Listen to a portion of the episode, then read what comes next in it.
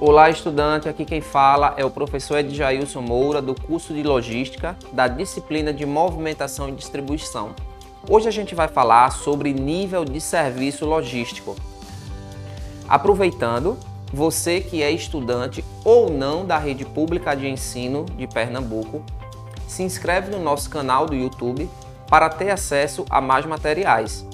Acesse o EducaPE Procure o curso na playlist e não esqueça de indicar para seus amigos também. Então vamos falar agora sobre o nível de serviço logístico. De forma geral, é a eficiência dos serviços ou produtos fornecidos.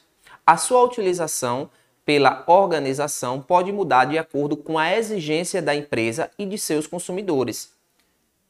Por exemplo, é, para uma padaria, ofertar boas mercadorias, como uma boa apreciação, é, prezando pela qualidade da, da limpeza, pode ser o fator principal para atingir, para atingir né, o grau de valor desse, desse produto, né? Pode ser o pão, né? Ou, por exemplo, do, de um serviço prestado por, por uma construtora, né? Ao executar a obra de uma casa. Então, essas percepções vai mudar de acordo com é, cada segmento de mercado. Né? A padaria ela oferece o produto, que é um pão, é um bolo.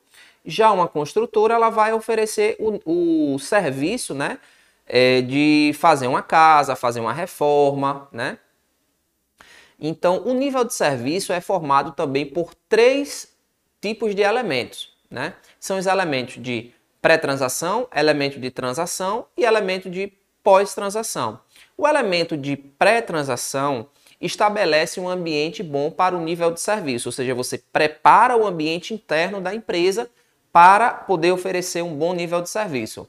Já no elemento de transação, envolve o, os resultados diretos de, dentro da entrega. Né? Então, o que tiver ser feito de forma direta na hora da entrega, né? Ou seja, é onde o cliente vai perceber, de certa forma, aquele nível de serviço da empresa, né? É o, a agilidade, é a entrega dentro do prazo. Isso daí são bons exemplos de elementos de transação. E já o elemento de, de pós-transação é o elemento de apoio, né? É onde o cliente ele vai ter a garantia, uma troca, é, a embalagem que, que, que ele recebeu, né?